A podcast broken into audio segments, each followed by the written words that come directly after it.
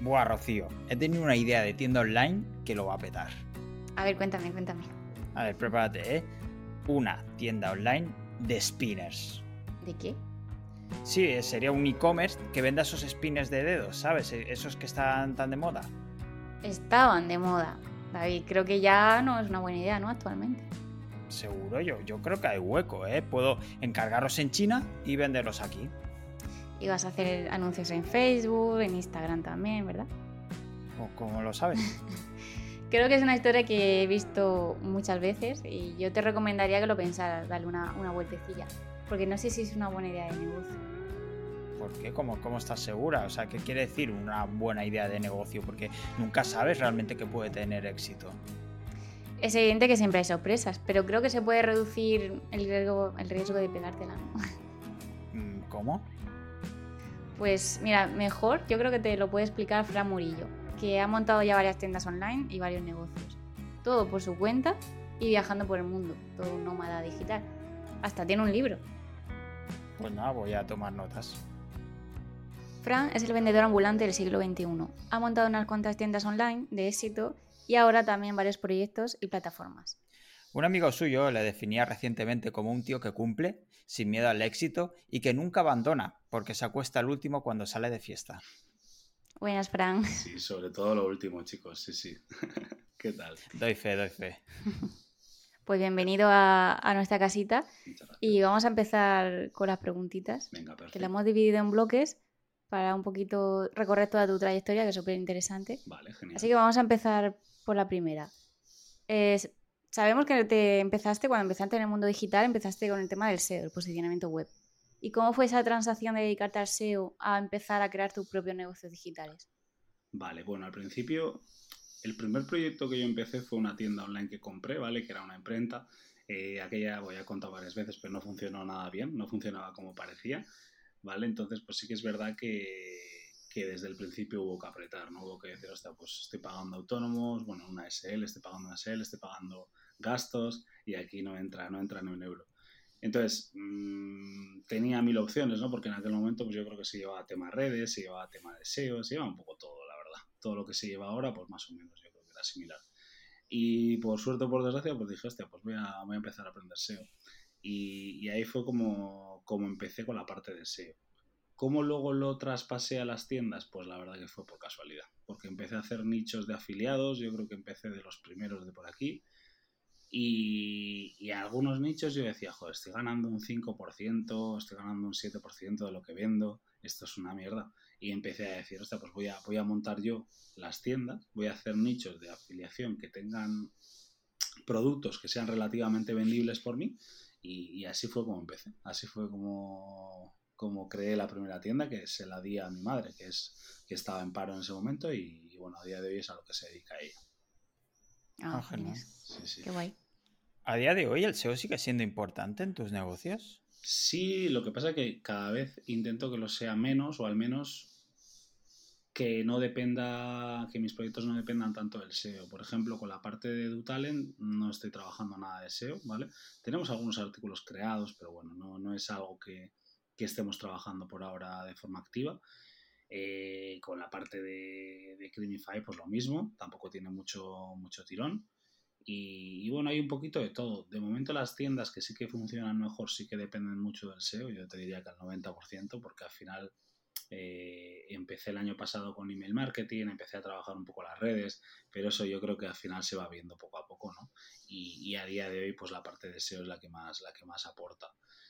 Eh, lo mismo con Julinks, ¿no? Que luego también hablaremos de todo esto. Con Julinks intenté darle la vuelta un poco y en lugar de depender yo del SEO, pues bueno, vender, en vez de vender de conseguir oro, pues, pues vender picos y palas, ¿no? Que al final también nunca lo había hecho y bueno, pues fue mi primera, mi primera experiencia, así que, así que intento que lo sea menos cada vez. Luego también te, te preguntaremos sobre esta trans- transición, ¿no? De dejar el e-commerce más puro a probar otras cositas. Pero ya por a- acabar de definir un poco a, a lo que te dedicas actualmente, ¿trabajas también con clientes o solo haces, eh, solo te dedicas a tus propios proyectos? Vale, tengo cuatro clientes que son mitad familia, mitad gente con la que llevo muchos años trabajando y que tengo mucho cariño. Y, y aunque delego gran parte de ello, pues bueno, sí que sigo siendo yo la cara visible. No, no busco activamente clientes, no, bueno, lo paso, todo lo que me llega lo paso porque al final no, no, nunca he encontrado ese equilibrio de, hostia, de estoy a gusto con el cliente y, muchos de ellos al final, pues yo que sé, eran empresas que, que a lo mejor buscaban algo, eh, quiero hacer tres meses de SEO y a ver qué pasa. Y si sigue mm. funcionando, pues te sigo contratando. Entonces ese tipo de, de andar casi que te diría peleando día a día, la verdad que no, no, estoy, no estoy en ese mood ahora, así que no, la verdad que voy dejándolos, pero estos cuatro pues los he mantenido los últimos años y no, no me va mal, o sea, me va bien con ellos, quiero decir, que estoy a gusto. Qué guay el equilibrio, ese es lo mejor. Vale, de momento sí que parece un profesional que sabe de lo que habla. Bueno, está teniendo bastante, éxito con unos cuantos proyectos. Bueno, también puede ser suerte. Bueno, uno sí, pero ya tantos. Mira su último proyecto, Crimify. ¿Crimi qué? es un crimen in a box. ¿Vale? Es decir, te envían una caja a tu casa y debes resolver ese crimen o ese asesinato. Yo lo he probado y oye, es entretenido con, amigos, sobre todo para una noche o una tarde diferente. Ah, es interesante. ¿Y, cómo ha montado eso? Pues es un misterio que él mismo no lo puede, no puede ayudar a resolver. Ahora pasamos a las cajitas, al del proyecto que has mencionado antes de Crimify. Vale. O bueno, Crimify es que a veces me lío siempre. ¿Cómo definirías? Es Crimi, ¿no? Crimify. De crimen. vale, vale. Eh, ¿Cómo definirías este proyecto? Es decir, alguien que no sepa, ¿cómo se lo explicarías? Vale, esto está, a ver, lo chulo del proyecto es que, es una forma de resolver un crimen desde tu casa, ¿no? Al final, eh, para mí lo que está guay es recibir una caja llena de pruebas y, que tú, oye, pues usando internet, usando tu pericia, tu, tu, astucia. astucia. astucia, Me salía en euskera, en castellano, ¿no? Tu astucia, pues vayas sacando, vayas sacando todas las pruebas y vayas resolviendo quién es el, asesino. ¿Vale? Al final, eh, la idea es que haya muchos capítulos, pero bueno, es verdad que vamos poco a poco, no es un proyecto fácil. Tampoco Mario y yo somos las personas con más, con más tiempo que queramos aprovechar para, para trabajar, ¿vale? Me decía el otro día mi amigo Dani en Almería una frase que me gustó mucho de cómo era. Era algo así como yo trabajo hasta que me sale un plan mejor, que eso está, está muy bien, ¿vale? Y, pero bueno, el proyecto va creciendo poco a poco, van llegando pedidos todas las semanas, que eso yo creo que es bueno, sobre todo ahora en verano, que la gente a lo mejor prefiere estar en la piscina o en la playa que, que, jugando a un juego en casa. Entonces, pues bueno, guay, yo creo que, que hay que apretarle ahora al Q4 pero, pero todo bien. ¿Y cómo surgió la idea? Pues mira, esto yo vi, bueno, yo seguí antes mucho Starter Story, eh, que es un, blog en, inglés que, bueno, que habla sobre, hace entrevistas a emprendedores y tal. Y, y, salieron, salieron un par de negocios muy similares. Uno era Box, que yo creo que el nombre es casi una copia, la verdad, no te voy a engañar. Lo hice, lo hice de forma, no sé, subconsciente, pero, pero seguramente en parte mi cerebro está haciendo copia de esto. Y el otro era Hunter Killer. Y al final esos dos, pues bueno, uno en la parte de Bélgica y otro en Estados Unidos, pues están facturando bien. Vale, uno bien y el otro está facturando de locos, porque creo que facturaba dos millones al mes o algo así. Que, que está bien, está bien, para vivir está bien con eso. Eh, entonces, nada, eh, salió de ahí. Salió de ahí, empecé a buscar, empecé a buscar colaboradores y, contacté con, esta, con una empresa que, vende este tipo de cajas en Estados Unidos y les compré la, licencia para España. No tiene mucho más misterio. Al principio estuve, estuve como seis meses intentándolo hacer yo y, tío, no valgo yo para eso. No valgo yo, vamos. Pero nada, era todo inconexo. Yo se lo enseñaba, se lo enseñaba a Patria, mi novia, y me decía, Fran, tío, no, déjalo ya, déjalo cuanto antes. Y, y, la verdad que gracias a eso pues me puse a contactar con las empresas y fue todo muy fácil. Tres reuniones desde, desde la playa, de posfiesta, y yo creo que fue en agosto de hace dos años o algo así, estaba en Cádiz. No, estaba en República Dominicana. Y, y nada, les convencí y, me dieron la licencia. O sea que fue muy sencillo. Me tiré seis meses para nada haciendo una cosa que no se me da bien. Mm. Bueno, no podemos saber hacerlo todo bien, ¿no? Al final es así. No, no. Entonces, la idea de que la validación al final fue porque ya viste que funcionaba en otros países y lo trasladaste aquí, pero ya lanzaste el primer caso y eso fue también como tu otra validación. Sí, o sea, al final al final la parte de, de vender en e-commerce con SEO siempre la he tenido bastante trabajada, se me da medianamente bien, sobre todo encontrar nichos que no sean muy competidos. No es que yo sea el SEO más maquinero del mundo, sino que, que al final sé encontrar nichos que están, mm, bueno, pues no están demasiado trabajados y, darles caña, ¿vale? Como el caso este de OMyTag que estoy contando en, en, la newsletter y que, bueno, que estoy haciendo de forma pública y la web va creciendo, ¿vale? Al final no, no hago nada milagroso. Mm, en el caso de, de este tipo de proyectos, que son más de, redes sociales, de porque nadie busca, bueno, hay gente que busca, ¿no? Mm. Pero resolver crímenes en una caja que me llegue a casa online, ¿sabes? No tiene mucho sentido. Entonces sí que es verdad que, que, este proyecto me la jugué. Me pareció un proyecto chulo, me molaba, imprimí, no sé si fueron mil unidades del juego y bueno, un poco pues a la aventura, la verdad. No, ahí no te puedo, no me las puedo dar ahí de que lo hice todo súper bien porque de hecho, el proyecto estuvo abandonado un año así o, más y Mario me lo rescató. Me dijo, venga, vamos a darle, véndeme la mitad. Le dije, bueno, pues venga, vamos a meterle caña a los dos y, listo. Y ahí va, ahí va. ¿Y, cómo fue justamente esto, la entrada de, un socio externo como Mario y por qué, él? Ah, porque, vale.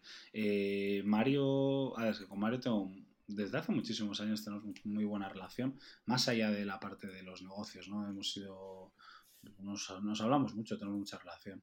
Entonces, eh, cada vez que yo le digo, él me dice, oye, venga, vamos a hacer esto juntos, lo que sea, pues tampoco nos ponemos mucho problema. Entonces, como, como tenemos ahí la típica, las típicas deudas de emprendedor con socios de ah, tenemos proyectos en medio, nos vamos haciendo facturas cada mes, cada, cada, varios meses, pues le dije, tío, pues venga, métete y, ya está, ¿vale? Métete y ya está, porque él me había metido anteriormente en otras cosas y listo. Entonces fue, ya te digo, que fue muy poco profesional, como, como casi todas las cosas que, que estaba haciendo últimamente, ¿no? Todo muy de, palabra y todo muy de, al final, de buen rollo, no, no, nunca he firmado nada en la mayor parte de los proyectos, desde luego.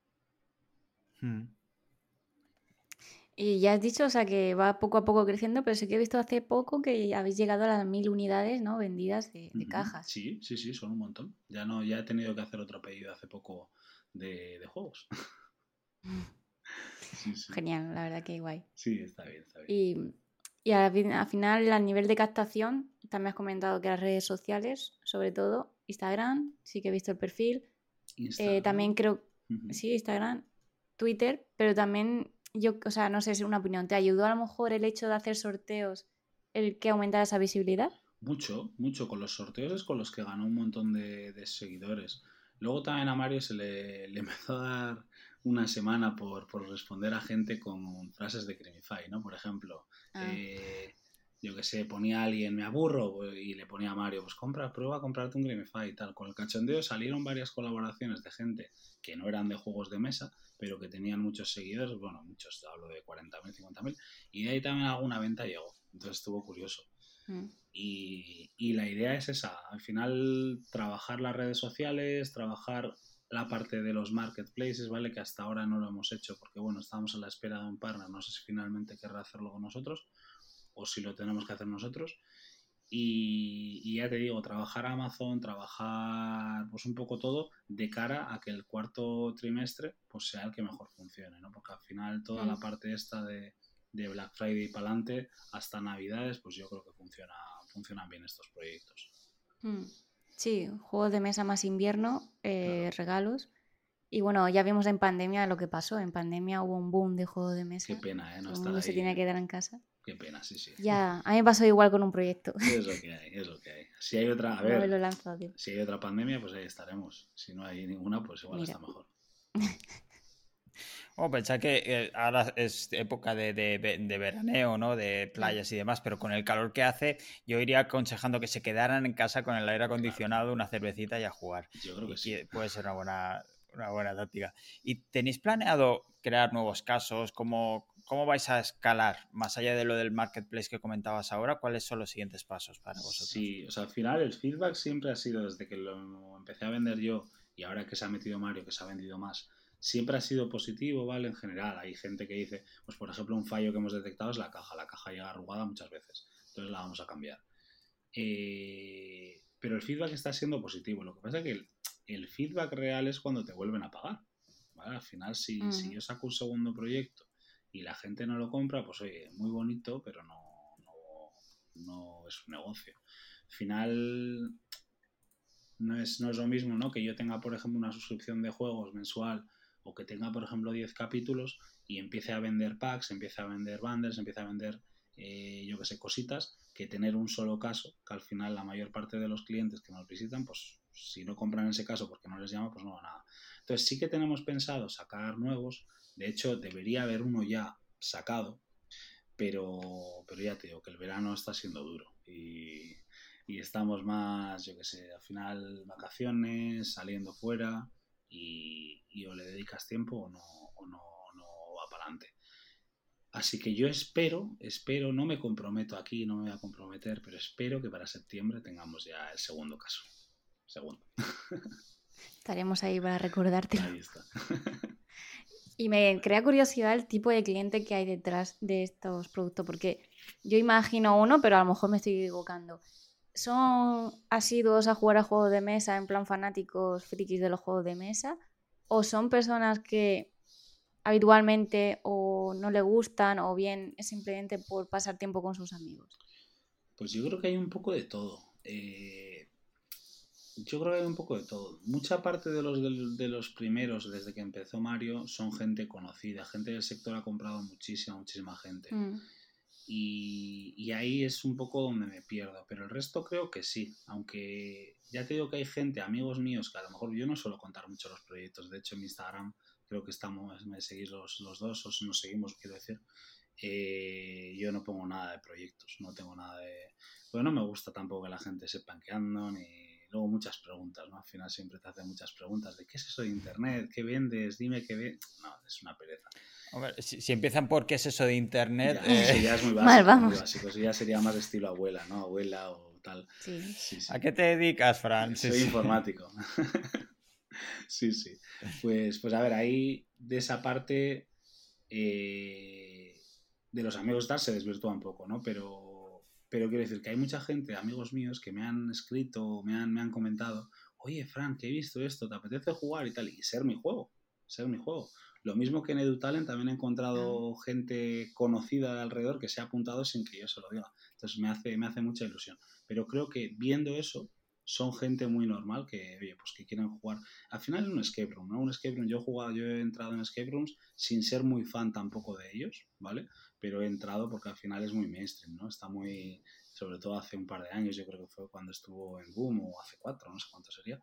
Hmm. Eh, yo creo que todo el mundo lo hacía. Entonces, creo que es un juego al que puede jugar cualquiera. Y es más, te diría que eh, si eres muy bueno en juegos de mesa, a lo mejor se te haga sencillo. A lo mejor se te haga sencillo. Entonces creo hmm. que una, un público como yo, un tío normal, a ver así. ¿Cómo hacéis toda la gestión del, propio proyecto? Es decir, eh, ¿qué pasa cuando el cliente compra? ¿Cómo se lo enviáis? El tema de las devoluciones, soporte. ¿Lo llevas todo tú? ¿Lo tienes delegado? Pues eso en, la empresa, eh, mi mamá es la que se encarga de todos los pedidos y tal, y ya está haciendo esto, ¿vale? Entonces toda la parte de, de envíos y demás se encarga, se encarga ella. Eh, al final el funcionamiento habitual, le llega un mail con la etiqueta, eh, se imprime todo, todo lo más automatizado posible, gracias a Juan Santamaría que le, que le debo ahí mil porque siempre está programando cositas para hacer más fácil el día a día. Y es por eso que yo siempre digo que yo tampoco estoy en el día a día del e-commerce porque si tienes un e-commerce da lo mismo que tengas dos, tres, cuatro, al final va a ser, va a ser la misma gestión diaria. Entonces, eh, en este caso, Correos Express es el que se encarga de las recogidas de las entregas y, no tiene mucho más. O sea, hacer los juegos, montarlos, quiero decir, y, empaquetar y mandar. O sea, es, es, un, es, un, proyecto en ese sentido sencillo. De evoluciones no hemos tenido. Voy a tocar mesa en este caso. Eh, pero bueno, pues cuando hay, pues se le en este tipo de precios, pues generalmente se lo queda al cliente y se le devuelve, hmm. se acuerda algo. Pero bueno, hmm. al final 20 euros y te pones a recogerlo y tal, se, te va todo el margen. Y una pregunta, eh, a la hora de imprimir lo que es la caja y el material que hay dentro, Eso se encarga una imprenta, es decir, en base a vuestro diseño que di- diseñáis por las tarjetas, las cosas, tampoco quiero revelar mucho. Eso se lo dais a una imprenta y ellos se encargan de imprimirlo y ya os lo Sí, devuelven, ¿no? a una imprenta online de estas, no sé cuáles, si es Pixar Printing o cuáles, no sé cuáles, la verdad. Eh, se le envían los artes finales y, y Mm. se le pide pues mil de esta, mil de esta. Bueno, en este caso todas tienen la misma cantidad porque si no sería un poco Sí. estúpido. Pero, pero eso, se le pide que lo impriman y, y te lo mandan. Luego, evidentemente, lo tienes que ordenar tú para que todo quede, quede bien, pero ya está. Eh, meterlo en cajas y, y ready. Y asegurarte que mandas todos los papeles en cada juego. Sí. Sí, sí, eso Eso. es muy importante. Sí, sí, sí. A la gente le gusta jugar al juego completo, normalmente. Sí. Y en, esto no es el primer negocio que tiene Fran en Internet, porque hasta ahora había hecho sobre todo e-commerce más pequeñitos. Como de pequeños. Pues de un producto de muy pocos. ¿Y eso funciona? ¿No hace falta ser un Amazon para vender online? No, la verdad, pero hay que encontrar un buen nicho y saber llegar a, a tu público. Debes encontrar una necesidad, un buen producto para que la cubra, ¿no? Y saber cómo conectar todos los puntos.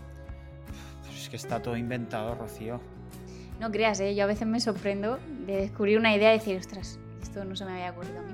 Si sabes dónde mirar, hay hueco, ¿vale? Entonces quizás huecos pequeños, nichos muy pequeñitos, para, pero para que lo que lo haga un emprendedor por su cuenta, pues sí que lo hay, ¿no? Y al final van sumando a tener varios proyectos. Vamos a seguir preguntando a Fran, a ver qué nos dice. Vale. Vale, pues pasamos ahora al bloque de e-commerce. Vamos a centrarnos más en este mundo. ¿Cómo empezaste? Bueno, ya has comentado un poquito cómo empezaste en el mundo de los e-commerce, que fue a raíz de esa imprenta que no salió bien. Pero luego, eh, ¿cuánto tiempo pasó a lo mejor en crearte el tuyo propio, dar ese salto de intentarlo otra vez? ¿Y cuál fue tu primero? Aparte de este de la imprenta, si lo puedes decir. El primero, vale, sí, sí, sí, sin problema. Eh, a ver, lo que. lo- el tiempo que pasó, pues yo creo que estuve en Tailandia, estuve seis meses, porque yo creo que después de comprar la imprenta y así, con lo que iba sacando, hacía redacciones, hacía un montón de mierdas, la verdad. Mm. Pero bueno, por lo menos pagaba a los autónomos y tenía yo para mí algún eurillo por ahí suelto.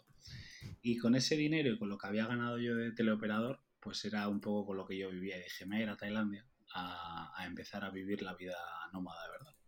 Que por ese entonces yo ya tenía mi, mi handle o como se diga, trabajo nómada. Que ahí fue cuando lo puse. Ujú. Si lo tuviese que poner ahora me pondría Fran Murillo, pero, pero ya tarde, ya tarde, ya se queda así.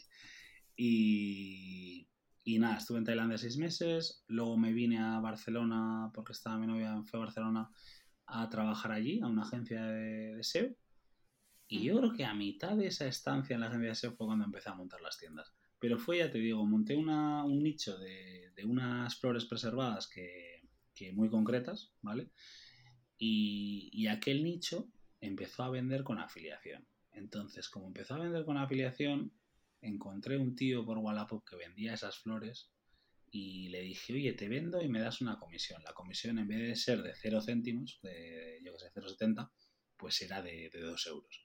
Y yo dije, mira, esto está funcionando. Si vendo mil flores, me llevo 2.000 euros. Claro, yo pensaba en pequeño. Eh, ahí fue cuando empecé a ver que eso funcionaba, meter más producto, meter más diseños, eh, empezar a vender en diferentes países de Europa. Eso empezó a crecer de forma orgánica, todo con SEO. Y, y ahí fue cuando yo vi, hostia, pues esto puede funcionar bien. Esto puede funcionar bien. Así que yo te diría que pasaron unos dos añitos así desde que, desde que yo monté la tienda medio mal, compré la tienda aquella esta, hasta que yo empecé a ver que aquello podía, podía darme de comer a mí y a toda la familia, claro. Sí, sí. Mm. ¿Pero le comprabas las flores a este chico y luego tú las revendías? ¿O Yo le era? decía que las mandase él directamente. Sí, sí, sí. Le Ah. decía. Sí, a ver, siempre se me ha dado bien convencer a la gente de cosas. Eso se me ha dado bien. Entonces, a ver, ahí no me costó mucho y le dije, a ver, me decía él, te vendo 50 o lo que sea. Le decía, guau, es que estoy viviendo en un piso enano, tal, no va a poder ser, pero yo, yo creo que podemos llegar a, a- a vender bastante. Y el tío algo ganó, algo ganó. Sí, sí, para unas cuantas cenas por ahí buenas, yo creo que sí que ganó. Y, y a ver que era un margen ridículo, ¿sabes? Dos euros tampoco yo le estaba robando nada. Mm. Entonces yo le pagaba a final de mes todas las que había vendido y, y listo. Ahora has seguido trabajando con otros e-commerce y demás. Sabemos que no quieres explicar demasiado, pero no sé si todos tienen algunas características en común o hay algún patrón que sigues para a la hora de crearlos y, de gestionarlos. La mayoría son regalos. La mayoría son regalos. Eh, ¿Por qué regalo? Bueno, porque regalo muchas veces implica personalización y porque en la personalización yo lo puedo hacer porque tengo mucha, bueno, muchos, muchas máquinas de estas que he ido comprando de personalización de tazas, camisetas eh, yo que sé, de un poco de todo. Entonces es como que si ya tengo ese producto, tengo el cliente, se me hace relativamente fácil montar todo lo demás.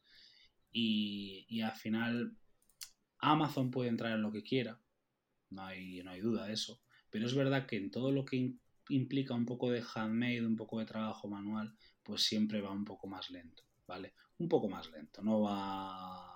No, no me refiero a que nunca lo vaya a hacer ni que... Pero bueno, Ahí tenemos ejemplos ¿no? de tiendas como Regalo Original, que eso es un verdadero pepino, eso factura muchísimos millones. Eh, bueno, son tiendas que al final empezaron pues con un proyecto, vendiendo cuatro cosas y, y, van creciendo. Entonces, en esa vertical de regalos yo me siento cómodo. Me siento cómodo, la verdad. ¿Y cómo encuentras a tus proveedores? O sea, si es hecho a mano, pues lo haces tú o bien a una persona, ¿no? y, si, y si no, o sea, pues, explicar un poquito esto? Normalmente, normalmente, bueno, al principio por lo menos sí que iba, iba, yo llamo mucho. Yo sí, sí tengo, porque hay mucha gente en el mundo de Internet que le cuesta hacer trabajo físico, ¿sabes? Hay gente que dice, no, yo quiero que AdSense me pague todos los meses eh, desde mi casa, no quiero tocar el teléfono, que nadie me atienda. Ya, pero tío, si quieres ganar pasta muchas veces tienes que, tienes que hacer sweetie, sweetie work, ¿no? Entonces, yo cojo el teléfono y le llamo. A ver, estuve teleoperador, cogía 120 llamadas al día, no, no tengo ni un problema en coger y llamarle al proveedor y decirle, mira, tengo este proyecto, tal, tal y tal, te puede interesar vender conmigo, tal. Y, y de ahí vas hilando.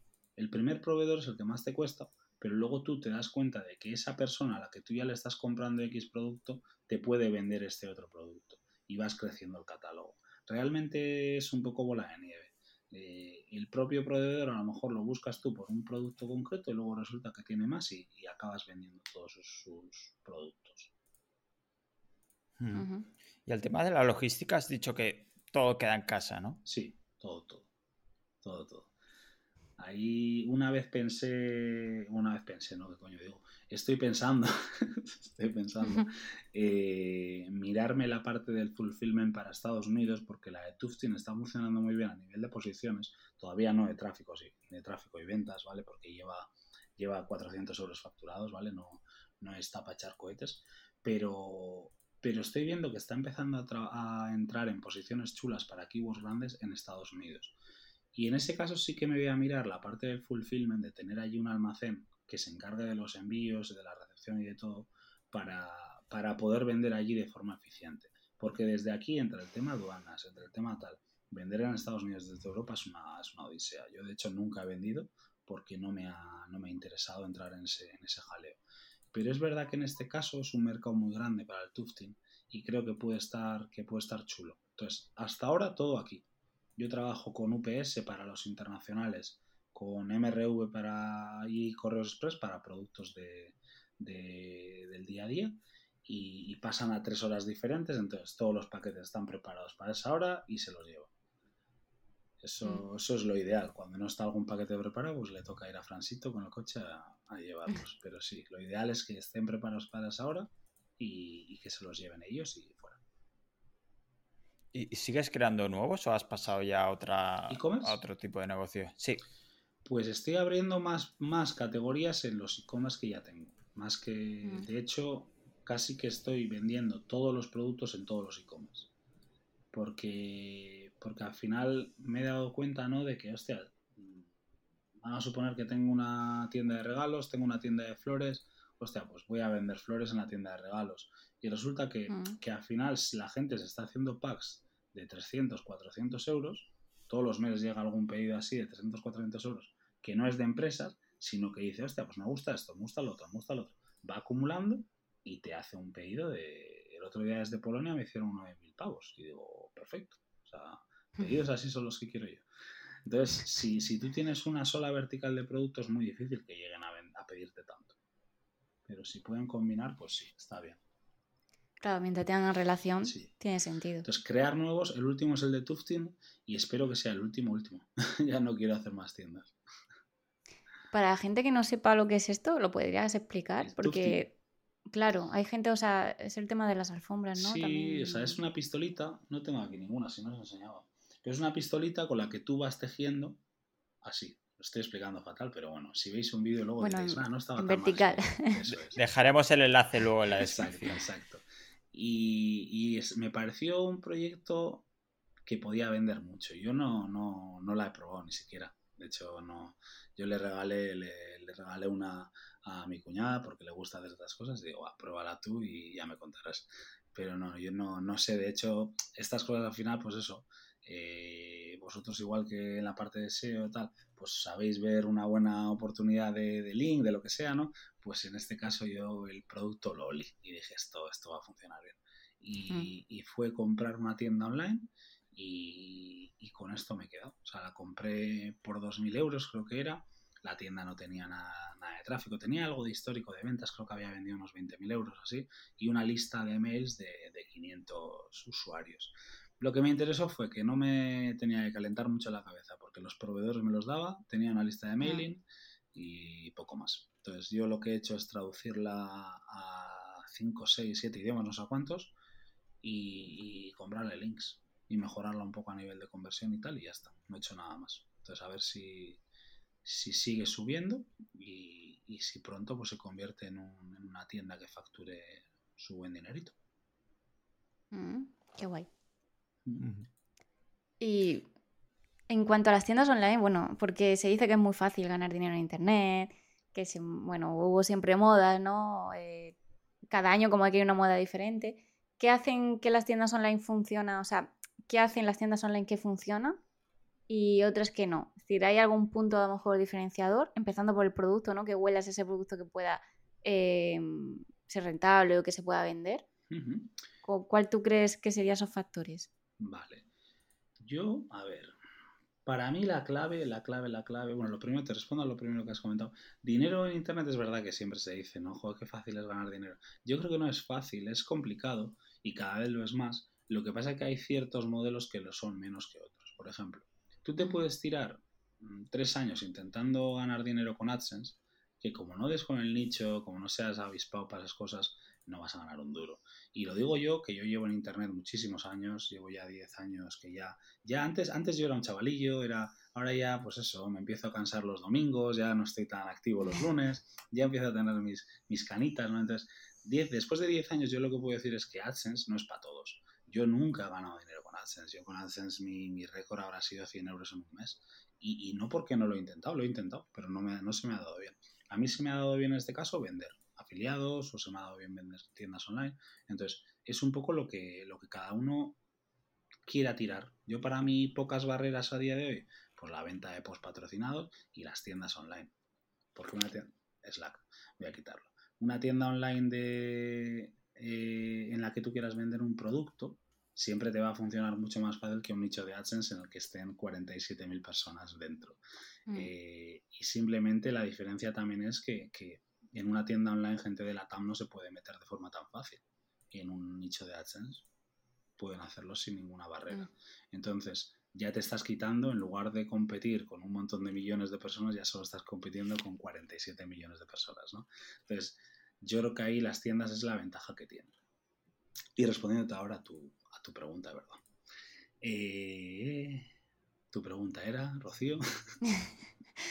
qué hacen las tiendas online que funcionan y las que no. Es decir, ¿cuál es ese factor diferenciador? Buena memoria, era esa. Vale. Eh, para mí, todo es el producto. Todo es el producto. O sea, yo te doy un buen. Bueno, yo te doy. Consigues un producto bueno y lo vas a vender. Un producto bueno que es que tenga margen, que no llegue roto al cliente, que, no caduque, que, que, tenga, yo qué sé, que tenga un precio que pueda considerarse que lo compre la gente al momento. ¿Vale? Alrededor de 50, 60 euros un producto, la gente lo compra de golpe, no, no tiene que pensarlo mucho. Eh, si ese producto no caduca, tú tampoco tienes prisa por venderlo. si tiene margen, tú puedes invertir dinero en vender. Si tú estás ganándole un 7% al producto, pues como te decía con las rosas, si tengo un 2%, un 2 euros por cada rosa que vendo, es que ahí no, no voy a encontrar nada, no, no, voy a sacar nada, porque yo no puedo invertir en Facebook, no puedo invertir en, en Google, no puedo invertir en nada. Entonces, lo primero para mí es testear que un producto funciona. ¿Cómo lo testeas de forma rápida y sin gastar mucho dinero? Montando una landing page o una página web de WordPress sencillita y, vendiendo pues con afiliación o con dropshipping. ¿Por qué? Porque así tú te evitas gastarte el dinero e invertir en un producto que no funciona. ¿Que ves que no vendes con ads? Tampoco vas a vender con SEO. O sea, eso es así. Mm, otra cosa ya diferente sería lo que te cueste vender con ads. Eso ya es diferente. Pero si no vendes con mm. ads, no, no vas a vender tampoco con SEO. ¿Y qué piensas ahora que se me ha ocurrido? Porque conozco casos de gente que mm, sube sus, productos artesanales a Etsy, a la plataforma esta. ¿Es mejor que subas tus productos a Etsy o que crees ese WordPress, que es mucho más complejo, ¿verdad? Pero a nivel de rentabilidad, a lo mejor te sea mucho más rentable crearte ese WordPress, gestionarlo tú todo. Bueno, es un marrón, entiendo. Al final, la gente, sé de gente que ha facturado mucho en Etsy pero millones. Y claro, entonces no sé qué, qué, podías recomendar a esas personas. De, oye, vendo figuritas de barro. Claro. ¿Qué hago? Ahí yo entiendo que Etsy, Etsy, Amazon, estos marketplaces, yo nunca he trabajado con ellos, no, no, no me ha gustado nunca. Pero he sido más cabezón y he hecho mis cosas y tal, y bueno, bien, ¿sabes? Pero, pero nunca, no puedo decirte por experiencia porque no lo he trabajado. Pero, pero es verdad que, que Etsy, Amazon y demás te pueden traer un, público muy interesante, te pueden hacer facturar, que no quiere, que no está ligado con ganar dinero, ¿vale? Porque hay mucha gente en Amazon que se hincha a vender, pero se hincha a vender, y para lo único que les sirve es para tener unos, unos rappel mayores, unos márgenes mayores con su distribuidor, ¿no? Al final, más le compro, más barato me lo vende, y luego saco más margen en lo que vendo yo. Entonces yo diría que, oye, para facturar, para dar visibilidad, para moverse, son plataformas que funcionan bien y es una evidencia.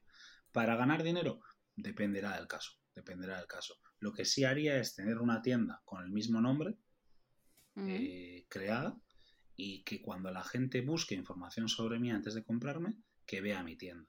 ¿Por qué? Porque mi tienda va a tener, eh, voy a tener el mail de esa persona, voy a tener el, eh, el historial de gasto de esa persona. Y al final, si yo no puedo mantener una relación contigo, es muy difícil que te, que te vuelva a vender. Mm. Entonces tengo que estar dependiendo de clientes nuevos día a día, día a día, día a día. Y eso, mm. es, eso es una, eso es perseguir, eso es perseguir mucho. Yo, por ejemplo, en SEO, por eso os decía que el año pasado empecé a trabajar más la parte de email marketing, la parte de redes, porque perseguir clientes nuevos todos los días es agotador. Porque día que te mm. baja el tráfico, día que te bajan las ventas, eso es matemático. No, y no hay forma de que cambies la, o sea, al final un e-commerce te va a convertir uno de cada 100, tres de cada 100 si es muy, muy, muy enfocado y eres muy bueno. Pero, pero estamos hablando de que te van a ver 100 personas y te va, y te va a comprar uno, ¿vale? En, un caso bueno. Entonces yo creo que, trabajar con, con los marketplaces para empezar está bien, pero luego tienes que tener una tienda tuya para poder atraer a, esa gente y conseguir sus datos. Y aparte de la logística, ¿delegas algo en, otras personas en cuanto a la creación de páginas web, anuncios, captación?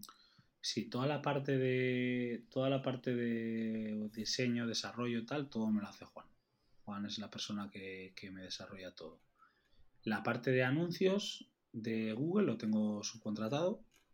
La parte de newsletter la tengo subcontratada y, la parte de creación de contenido en redes la tengo subcontratada. Todo lo demás, que ya quedan pocas cosas, lo hago yo. Comprar links y, mirar de vez en cuando Analytics y ahora que ha salido GA4 ya ni eso, ya solo overtracking. Y recibir un poco el dinero en la cuenta, ¿no? Sí, pero yo no tengo acceso al banco, tío. Eso es una cosa súper curiosa. Soy el único dueño de empresa que no tiene acceso a su banco. Porque no, no ni me interesa lo que hay, ni creo que pueda hacer yo nada bueno por el banco. Siempre he sido muy de gastar dinero y de vivir la vida mucho, así que prefiero yo darme un sueldo todos los meses y yo a ese banco no tengo ni acceso. ni acceso. Buena filosofía. Mm. Y después de toda esta experiencia con e-commerce, tiendas online, has escrito un libro. Sí, no sé tío. qué te hizo lanzarte a ello. Top 200 en Amazon. Tío, es- Enhorabuena. tengo ese cachondeo porque estuvo unas horas top 200 y ya todo el mundo que me dice algo del libro le digo que soy un reputado autor. Y a mí hay que... De hecho no me he cambiado en la bio de, de Twitter, pero lo haré. Pondré primero escritor y luego lo demás. Y, y sí, sí, escribí un libro súper, súper a gusto, la verdad, lo escribí. Porque siempre me ha gustado, al final el trabajo nómada al principio era un blog, ¿vale? El que contaba un poco por lo que iba aprendiendo, el parte de SEO y tal. Como todas estas cosas que al final nunca consigues monetizar, pues lo dejé, lo fui dejando. ¿Vale? Lo fui dejando y, y bueno, pues se fue. Se quedó ahí el blog, ¿vale? Pero a mí las ganas de escribir y tal me, me siguen. Me sigue apeteciendo escribir de vez en cuando y tener un sitio en el que contar un poco por lo que hago, ¿vale? No, no para ganar dinero. O sea, al final al libro lo puse, al libro lo puse a 3 euros, lo cual quiere decir que me llevo 2 euros por cada venta y en el caso de los físicos creo que euro y medio. O sea, no, no lo puse por ganar dinero. De hecho, tampoco esperaba que se vendiesen miles de unidades. Yo creo que llevaré 300, 400 unidades, que al final eh, no, no hablamos de dinero, sino por contar un poco lo que yo hago, porque muchas veces la gente me pregunta, ¿no? Y la gente tiene, porque yo muchos de los amigos que tengo, pues a lo mejor viven de afiliación, de Amazon, de Civitatis, de AdSense, de un poco de formas que, que todo el mundo conocemos. Pero el tema de las tiendas online es como que muchas veces la gente tiene, tiene en mente que la tienda online pues es PC Componentes, que es el corte inglés, que es... Y puedes ganar dinero, vivir dignamente, sin necesidad de ser un bicho de estos. Entonces, mm, quería contarlo un poco en un sitio y, y, oye, que la gente pudiese acceder, todo el que quisiese que pudiese acceder. De hecho, dije que si alguien no lo podía pagar, se lo, se lo mandaba y mandé unos cuantos y tal. Y, y un poco eso, la idea es esa, eh, llegar a gente, que la gente lo lea y oye, si te apetece hacer una tienda online, pues que la montes, tío. Al final ahí que tampoco hay que quedárselo todo para uno. Qué bueno. Y no sé si nos podrías decir más o menos qué podemos encontrar en el, en el libro. Sí, mira, en el libro un poco la idea que, que tenía yo era lo primero encontrar el nicho, ¿vale? Lo que os he dicho, el producto. Y ahí doy un poco paso a paso cómo conseguirlo, ¿vale? Yo lo llamo crash, mi crash, cómo encontrar tu crash, ¿vale? Y ahí, y ahí se cuenta un poco pues con experiencias, con ideas, con ejemplos, cuento un poco cómo, cómo hacerlo. Luego la parte de la de creación de web, que al final siempre digo que se haga lo más cutre posible, ¿no? Porque al final eh, no te hace falta tener una tienda top para vender un producto si el producto es bueno, ¿vale? Eh, y luego ya voy contando un poco pues, cosas de SEO, cosas de CRO, cosas de... Pero no a un nivel avanzado porque ya te digo que cada vez soy menos SEO, nunca he sido CRO. eh, entonces, a un nivel más de calle, ¿no? De lo que te da el haber estado haciendo este tipo de proyectos los últimos años. No, no creo que yo le pueda contar nada, yo que sé, a Álvaro Peña, a Carlos Ortega, a toda esta gente que anda en el SEO muy full, ¿vale? Pero sí que es verdad que yo, a lo mejor, al no tener tanto contexto de SEO y tener un contexto más de tiendas online y de, y de vendedor ambulante, porque al final lo que digo, ¿no? Un tío de, de que yo que sé, que no me ha importado nunca tampoco hacer lo que haga falta, ¿no? Para, para que funcionen las tiendas, pues te das cuenta de que hay cositas que son trucos, que llamarlo truco está raro, pero bueno, sí, son trucos que a lo mejor funcionan y tienen luego una repercusión SEO. Entonces Ujú. cuento un poquito todo con experiencias, con ideas y luego al final pues hablo de la tienda esta que os decía de Oh My que, que compré y, y ese es el libro, tío, ese es el libro. Simple. Oye, habrá que comprárselo, ¿eh, David? Yo os Sí, mando sí, desde yo os mando uno. ¿Repetirías la experiencia? ¿De escribir otro? Sí, sí, otro. Sí, me gustaría, pero es que ya no tengo más ideas. Ya no se me da nada más bien. Ficción, Será, ¿no? será por, será por ideas, Fran. Yo Ya, creo tío, ¿de qué que. puedo hablar yo? De, ya de cómo salir, cómo dejar la fiesta. Eso cuando la deje la voy a, voy a subir algo ahí. Y, y ya está, sí, sí. Porque la verdad que si algún día se me ocurre alguna cosa, pues por ejemplo con Edutar, en lo que sea que salga bien, con Crimify, que a lo mejor son tipos de proyecto un poco diferentes a los que he hecho y a los que hablo en el libro, Hmm. pues igual puedo hacer otro. Eh, yo qué sé, desarrollador, de, no, desarrollador no soy. Softwareero del siglo XXI o, o algo así. no, con ChatGPT. Me encuentro algo, me encuentro algo rápido. Vale, es cierto que sabe cómo montar tiendas online, pero no sé, montada una, montadas todas, ¿no? No, Yo creo que no, ni de broma, porque al final es muy difícil tener éxito con un proyecto así en internet. eh, ya has visto todo lo que hay que hacer y todo lo que hay que tener en cuenta. Y Fran no solo tiene tiendas online, de hecho últimamente se ha centrado en otras plataformas. Así como, como cuáles. Pues tiene EduTalent y Hulinks. Así que te dejo por aquí abajo los enlaces y los bichas un poquito, que sé que te gusta. Ah, pues sí. ¿Y sabes cómo le van? Pues eso lo tendrá que responder él. Pues eh, si queréis pasamos a hablar de otros negocios actualmente, más allá de las tiendas online. Y para poner un poco en contexto y hablar de toda tu experiencia que has ido, has ido acumulando durante los últimos años, no sé si nos podrías decir cuáles son las claves para un proyecto online de éxito para ti. Vale. A ver, voy. ¿Cuántas quieres? Las que tengas que darme. Venga, te digo aquí 20, 30. No. A ver. Eh, de ahí puedes sacar otro libro, ¿eh? Ya las claves para tener un negocio online. Exacto. Pues a ver, yo para mí, la primera, lo que os he dicho, ¿no? Tener un buen producto. Un buen producto puede ser contenido, puede ser, por ejemplo, top. Eh, de Open Project hasta, hasta ya en tres mil y mm. pico euros, tío. Tres mil y pico euros son muchos productos que tengo que vender para ganarlo. Y, y estos cabrones lo han montado en cosa de un año y algo, Dani y Mario. Y, tío, es un buen producto aunque no sea un producto físico, no sea, es un buen producto. Eh, entonces, tener un buen producto que esté en demanda, ¿no? Que esté en demanda, que es que la gente lo quiera comprar, ¿vale? Y, y luego yo creo que tener la suficiente paciencia y cabezonería para que te dure la idea y el cariño por la idea una temporadita, ¿vale? Porque al final eh, no me acuerdo cómo se usa, cuál es la expresión que se usa en inglés, esta de perseguir la luz más brillante, pero... El síndrome del objeto brillante. También me sirve, sí, sí, perfecto. Al final, si, si, si estás todo el rato con ideas nuevas y tal, pues eso es un problema, tío. Eso es un problema. Eso lo puedes hacer cuando ya tienes una serie de ingresos, cuando ya estás funcionando bien, cuando ya... Pero si estás buscándote la vida, tío, pégale a una cosa y dale duro y dale duro. Al final ahí yo creo que es que es que es como se funciona bien, ¿no? Porque al final dominas un sector y en ese sector ya eres conocido, luego puedes seguir creando cosas alrededor de ese sector y yo creo que es la forma de hacerlo. Mm, y luego lo tercero, y ya lo último, que es un poco contradice un poco lo que he dicho, también ser lo suficientemente humilde como para admitir que te has equivocado. O sea, que lo dicho, ¿no? Pelea un poco ahí con lo de ser, con lo de ser cabezón, ¿vale? Pero ser cabezón hasta el límite de que, esto no va a tirar a otra cosa. Yo creo que eso es importante.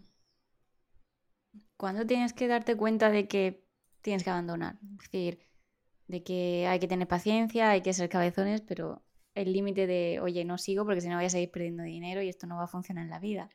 Pues mira, yo en las tiendas lo veo muy fácil porque al final lo que hago es sacar un MVP, ¿vale? Un MVP, que en mi caso en el libro pongo máxima vergüenza posible, ¿vale? Yo mi primera tienda, para que os hagáis una idea, el logo era un, un ¿cómo se llama lo que se mueve? Un GIF. Era un puto GIF. Iba cambiando de color, era horrible. Pero vendía, tío, vendía. Y, vendía. La plantilla era la de Romuald, la de Romuald esta que es feísima, una blanca. Orbital. Orbital, eso es. Que es feísima esa plantilla y para una tienda pega como a Jesucristo dos pistolas. Pues vendía. Las fotos estaban hechas en mi salón. Vendía. Entonces, yo creo que, que si tu MVP no tira, pues yo creo que es un buen momento. Date un tiempo, ¿no? Date, por ejemplo, un mes. Voy a invertir eh, X tiempo, X, X horas o X euros en, en que esto funcione. Y si no funciona, pues oye, voy a otra cosa. Yo creo que en las tiendas es fácil. En otros modelos de negocio, pues igual es más complicado. Igual es más complicado, porque al final, no sé. En una tienda generalmente yo procuro que mi negocio o mi producto no haya que explicarlo mucho. ¿Qué vendes? Flores. Vale, entendido. ¿Qué vendes? Regalos. Entendido. Eh, ¿Qué vendes? Tufting. Pues igual se complica un poco más, pero bueno, se entiende mm. rápido, ¿no? Al final es tejer con una pistola. Y, yo creo que la momento de abandonar, pues no lo sé, pero pero desde luego, si, si ves tú que estás siendo una gastadera todo eso, pues es momento de decir, por lo menos, oye, no, no estoy yendo por el sitio adecuado. ¿Y usas ads para esa primera, eh, esas primeras visitas? Siempre. Y probar que se vende, que la gente entra, siempre, ¿no? O sea, es lo más rápido y lo que te puede decir, vale, vale o no, o sea, funciona o no. De hecho, el SEO a ver, nunca se va a poder demostrar, pero el SEO funciona mucho más rápido si tú haces ads. Y eso es una evidencia que la tengo yo aquí guardada. Eso es, vamos, eso es, una evidencia. Si tú tienes una tienda nueva y empiezas a hacer ads, el proyecto funciona mucho mejor.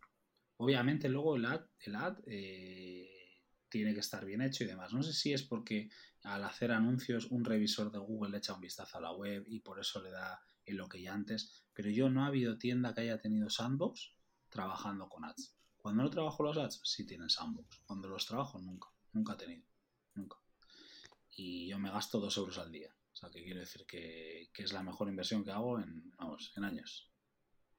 Quizás puede ser porque la gente navega por la web y porque se queda con el nombre de la marca y luego ya busca el nombre de la marca y haces cualquier cosa. Esa ni idea de por qué es, ¿no? Ni idea de por qué es, de hecho ya te digo que sería un poco ilegal, ¿no? Eh, sería como como una esta intereses no hay de un poco extraños, ¿no? Porque al final si, si tú pagas y te muestro mejor, pues al final estamos hablando de que el motor de búsqueda es freemium, ¿no? Es como entonces yo creo que mm. a ver, nunca se va a ver, pero pero es una evidencia, es una evidencia. Y bueno, has hablado de otros proyectos, EduTalent y Julinks. ¿Nos puedes contar un poquito de qué trata cada uno? Vale. Para que la gente también vea un poquito pues son muy diferentes, la verdad. Sí, sí, sí, la verdad que no tiene nada que ver. EduTalent está súper guapo, la verdad. Me gusta un montón el proyecto. ¿Por qué me gusta un montón? Porque es un proyecto que, lo primero, que nunca he tocado nada de lo que se hace en EduTalent, ¿vale? Pero mi amigo John, mi socio John, me dijo, oye, mira, Frank, he pensado que tú lo puedes hacer bien y tal, ¿me ayudas con este proyecto? Y dije, pues a ver, es que no tengo ni puta idea. Mi, mi, mi, mi sentido común me dice que no, pero tío, es que mola la idea, ¿vale? Entonces, ¿la idea en qué consiste? Hasta ahora los colegios, todas las contrataciones y demás que hacen, las hacen mediante los currículums que tienen ellos, ¿vale? Su base de datos propia. Mm. ¿Qué pasa? Que esa base de datos propia generalmente está escrita, está en un, impresa en papel, ¿vale? Entonces tienen así mm. de currículums. Y, oye, necesito una persona que pueda dar matemáticas en segundo y que tenga un C1 de inglés. Vale, pues va buscando, va buscando, buscando, buscando cada currículum, al final ya sabes, hecho de su padre y su madre, ¿no? Uno tiene, el C1 lo tiene arriba, el C1 lo tiene abajo, mm. y otros ni siquiera lo menciona, pero lo tiene, y, demás, ¿no? Entonces eso es un poco, un poco rudimentario. Los siguientes un poco más tecnológicos, pues lo tienen en Drive, ¿no? En Drive tienen carpetas de este puede dar matemáticas, este puede dar cual, este puede dar tal cual. Entonces, mm, es como muy rudimentario todo. Entonces, nosotros que hemos hecho una plataforma en la que tú como docente te suscribes, ¿vale? De forma totalmente gratuita. Y al suscribirte, pues rellenas todos tus datos. Tu nivel de idiomas, tu nivel de estudios, tu, experiencia laboral, todo lo que los, colegios están interesados, ¿vale? Porque este listado se ha hecho, se ha hecho para ellos. Y, cuando un cole se suscribe a EduTalent y quiere contratar a alguien, lo único que tiene que hacer es filtrar. ¿Vale? Filtra en dos minutos y, le salen todos los resultados ordenados por, por de mejor a peor, ¿vale? y, elige y contacta y contrata a los que él quiera. Nosotros cobramos una tarifa fija que ronda los 500 euros al año y no tenemos nada más que... O sea, luego tú úsalo para lo que quieras y tanto como quieras. Al final ahí nosotros no, no, ponemos límites. Entonces un proyecto que es completo, que resuelve una, una necesidad muy concreta de un sector muy concreto y en el que luego si consigues llegar al cliente final puedes hacer 150.000 millones de cosas, porque los coles no solo están, están desactualizados en la parte de, de contrataciones, sino que están desactualizados en la mayor parte de, operaciones del día a día. Entonces está bien, está bien la idea. Quizás en un futuro ofrecer algo más, ¿no? Claro. Mm, es buena idea. Y siendo tan diversos los proyectos, ¿cómo eliges cuáles empezar? La verdad que sí, la verdad que sí. No, no le doy mucha más vuelta, ¿eh, David. No, no tiene más ciencia que, eso. O sea, al final, si me llama la atención y creo que voy a poder hacer un trabajo o voy a intentar hacer un trabajo bueno, lo cojo. Si me viene una cosa que yo digo, guau, tío, es que no, no me llama, no me seduce, pues directamente no, no lo cojo. No lo cojo. Sí, sí. Eso, eso es bueno. Siempre solo, buscando socios, según lo que te lleve, el viento también. Sí, sí, sí, sí, literal, según me dé, según me dé. Hay veces que prefiero hacerlo con otra persona porque a lo mejor estoy más cómodo y hay otras veces que, a lo mejor digo, tío, es que no me va a aportar nada a otra persona, lo hago yo y ya está. Porque al final tener un socio para repartir beneficios es una de las mayores tonterías. Socio tiene que mm. estar para repartirte trabajo y que y no solo repartirlo, sino que, que juntos pues puedas hacer más, más cosas. ¿no? Y tiene que tener algunas características, eh, perdón, algunas características en concreto para que sea el socio perfecto. Pues tío, yo que me caiga bien, la verdad. Si, es, si eres mi colega, eh, no hay ningún problema, porque al final yo no peleo nunca por, por dinero ni peleo por, por, trabajo. Al final yo creo que es entenderse un poco y respetarse, ¿no? En el sentido de, vamos a currar los dos en esta dirección y si, la si las direcciones en algún momento cambian, pues oye, saber decírselo, ¿no? Tener la confianza de decirle, oye, mira, yo no, o Rocío, o David, es que no, no lo veo, tío, vamos a intentar salir de la mejor forma y sigues tú con el proyecto, sigo yo con el proyecto, o como sea, ¿no? lo que se decida. Pero ser honesto ahí también con uno mismo y con la otra persona, yo creo que eso es lo más importante. Entonces, si es tu mm. colega, pues yo creo que ahí no evitas, evitas un poco de, problemas.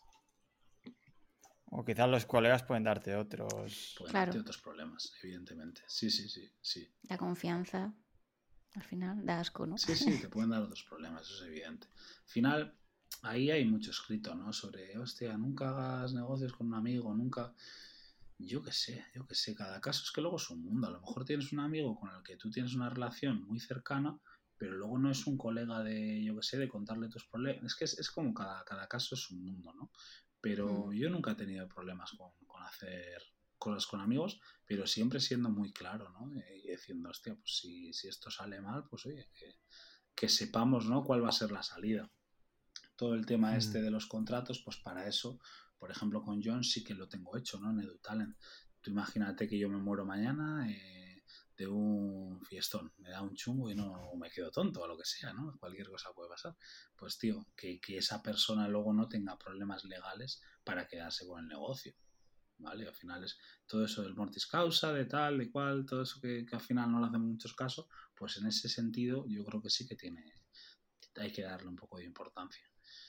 Y mm. sí, tema amigos o no amigos es complicado. Es complicado. ¿Y con pareja? pareja, sí. Pues se puede terminar todo, ¿eh? Negocio, pareja y todo. Sí, sí, la verdad que sí. Lo que pasa es que yo, como nunca he pensado en las cosas negativas, siempre pasa luego las cosas negativas, ¿no? Pero nunca me he puesto a pensar mm. en, hostia, es que si esto va mal, tal. No, pienso que no va a ir mal y ya está. Porque si se pone si te pones a pensar que las cosas van a ir mal, ya, es mala, mala señal, sí, sí. Y al final yo con, con Patrick, quiero decir, yo en este caso con Patrick comparto un piso, comparto muchas más cosas que, un, que parte de un negocio, ¿no? Entonces, si como te pongas a darle muchas vueltas a las cosas, tío, no haces nada, la verdad. Hmm. Sí, mejor no pensar eso, la verdad. mejor. Entonces, Fran, si tuvieras que dar un solo consejo a alguien que quiere emprender online, ¿qué sería? Haz cosas haz cosas. No leas tanto, lee, ¿no? Lee la newsletter de David. Al menos tu libro. El libro, coño, el libro sí, págalo. No hace falta que lo leas, pero págalo. no, la... yo leo muchas cosas, ¿no? Yo leo newsletters, los leo en Twitter a, los dos, tal. Leo muchas cosas, pero que no me paralice nunca el leer por hacer cosas, ¿sabes? El, el mm. hacer cosas para mí es vital. Si tú haces cosas, si eres una persona hacedora, ¿no? Como se dice tal, pues yo creo que, al final algo va a salir. Si eres una persona muy paralizada, que hay mucha gente que yo flipo, tío, de, va, estoy buscando montar un negocio, tal, pero estoy investigando. Tío, no, investigar está bien un rato, pero luego, tío, tienes que tirarle para adelante y al hmm. final guiarte un poco por lo que decía, ¿no? A ver, si, a ver por dónde va el viento y voy a ver qué pasa. Yo creo que hacer cosas es lo más importante. Hmm. La verdad que sí. Pues prepárate porque viene la hora del reto. Aquí siempre le proponemos un reto a todos los invitados para que también pues, nos demuestre un poquito y que ayude a, otros emprendedores o gente que quiera dedicarse. Vale. vale, te pongo el caso. Quiero montar una tienda online y tengo unos 3.500 euros para invertir. Que inicialmente, ¿vale? Luego ya a lo mejor saco más dinero. La primera fase, es decir, ¿cómo valido primero la idea? Vale. Mm, tienes tiempo para buscar cosas. O, es una persona bueno, tienes tiempo, ¿no? sí, vamos a poner que si tengo ese dinero y, algo de tiempo. Pues si tienes tiempo, entonces yo lo primero que haría es invertir mucho tiempo en buscar productos que sean rentables. ¿Cómo puedes hacer esto? Leyendo en blogs en inglés, que al final el inglés pues siempre nos va a llevar una ventaja bastante considerable. Eh, más cosas. Iría buscando un poco en Etsy, en marketplaces de este tipo, iría buscando productos que pueda tener sentido eh, crear. Iría buscando eso. Una vez lo tenga, una vez lo tenga, montaría una plataforma, lo que hemos dicho antes, ¿no? Montaría una plataforma muy sencillita con las fotos pues cogidas de Etsy si hace falta, tampoco me voy a volver loco. Si no con IA, pues te montas lo que sea. Lo que pasa es que cuando yo empecé no existía todo esto, no estaba tan avanzado y, empezaría a mandarle tráfico para vender. O sea, los 3.500 euros no te voy a decir, pero por lo menos 500 sí me gastaría en tráfico para verificar si ese producto se vende o no. ¿Vale?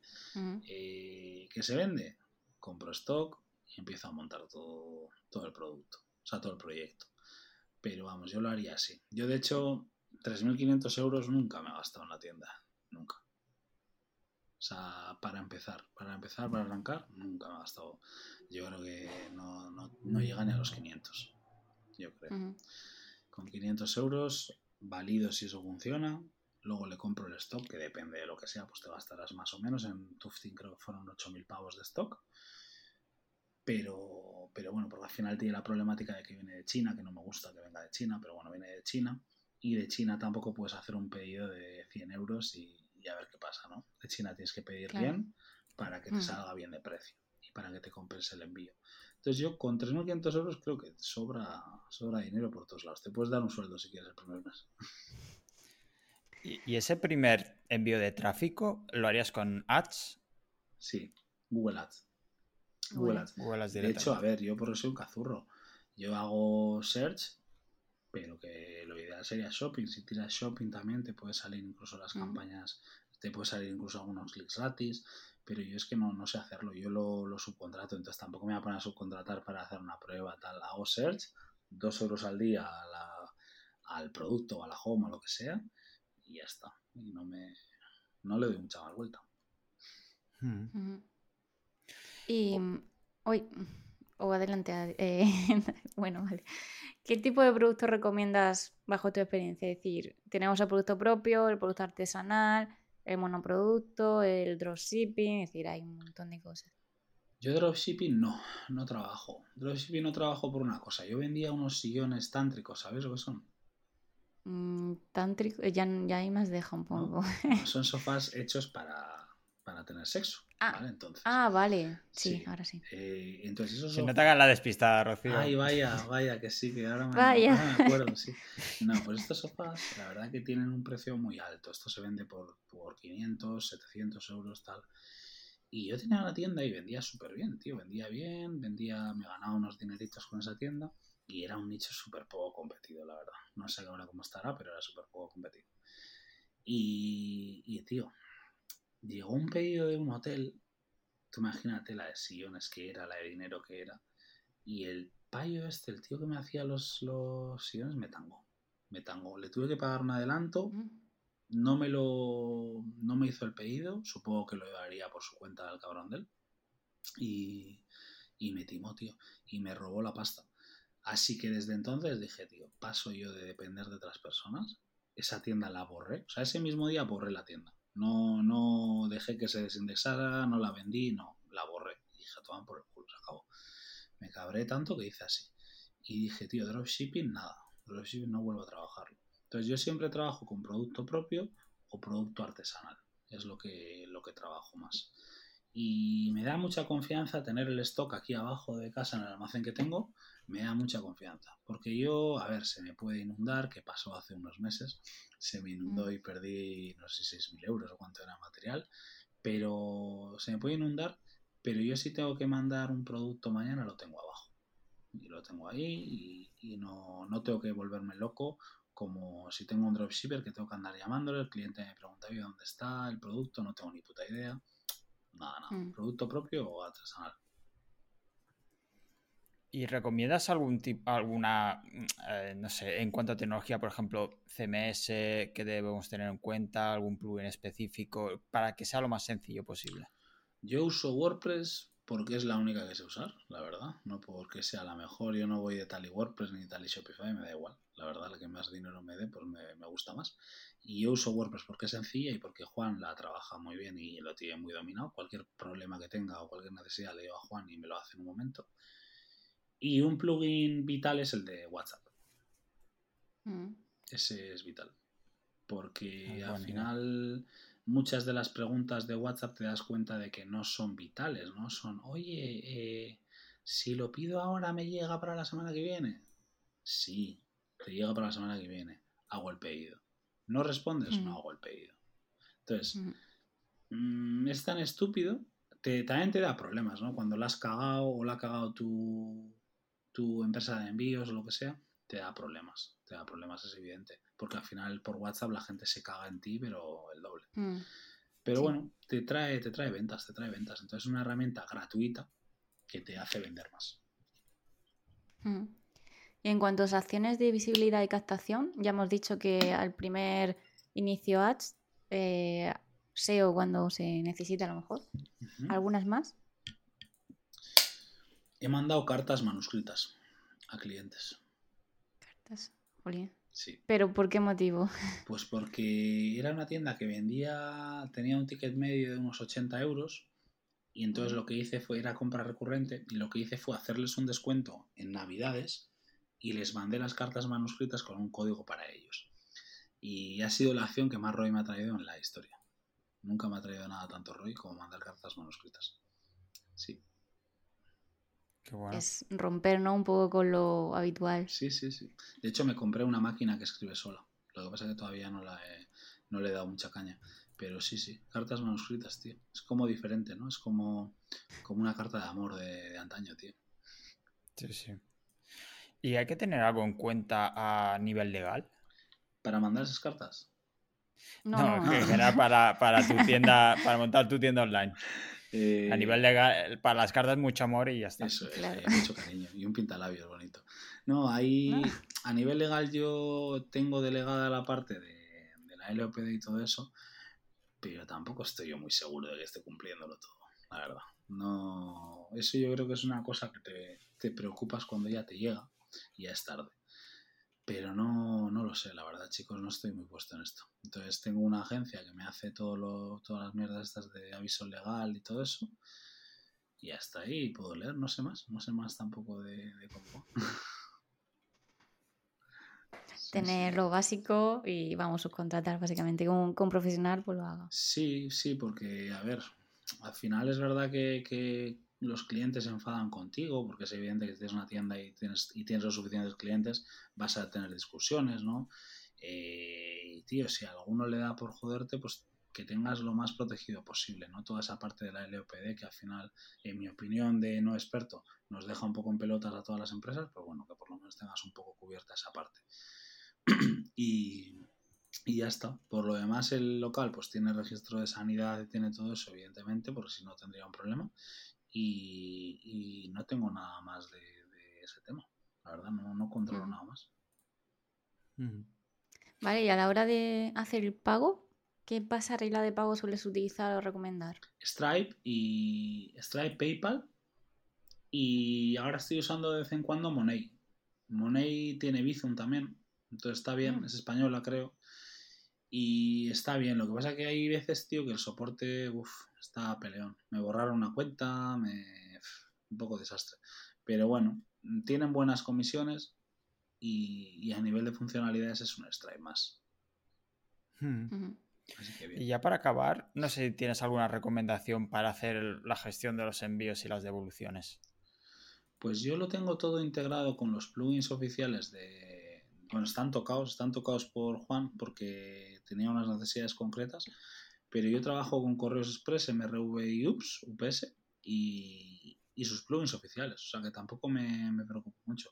Las devoluciones en estos sectores no son tan comunes, no son tan comunes como, como a lo mejor una tienda de ropa. No es, no es algo que, que sea del día a día para mí.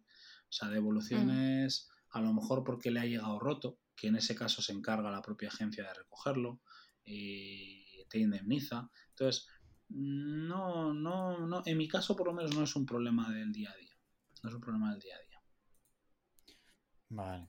Pues Fran, muchísimas gracias por toda la información que nos has dado, por toda esta entrevista. Eh, no sé si nos puedes decir dónde pueden encontrarte, ya nos has dado alguna pista con el Twitter, que sabemos que te lo cambiarías, pero ¿dónde más te pueden, te pueden encontrar? A ver, pues en eso es, en Twitter Trabajo Nómada y luego en, en Substack, trabajonómada.substack.com que ahí es donde tengo una newsletter que la verdad que tiene dos ediciones tampoco y y soy muy poco comprometido con los tiempos, ¿no? Yo voy escribiendo cuando me sale, porque creo que así también escribo solo cosas chulas.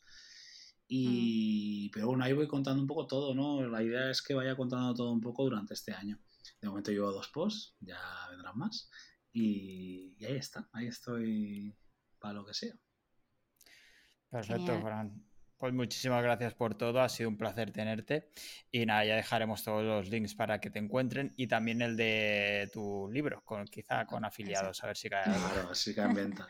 Muchísimas gracias a vosotros, chicos. Un placer estar con vosotros, pasar la mañanita con, con vosotros. Así que, many thanks. Un abrazo. Pues cuídate, Fran. Un abrazo. Hasta luego. ¿Convencido, David? Convencido. ¿Qué vas a hacer ahora? Pues comprar su libro, que creo que tengo mucho que aprender. ¿Y luego? Pues está claro, montar un e-commerce de spinner. Lo va a petar, Rocío.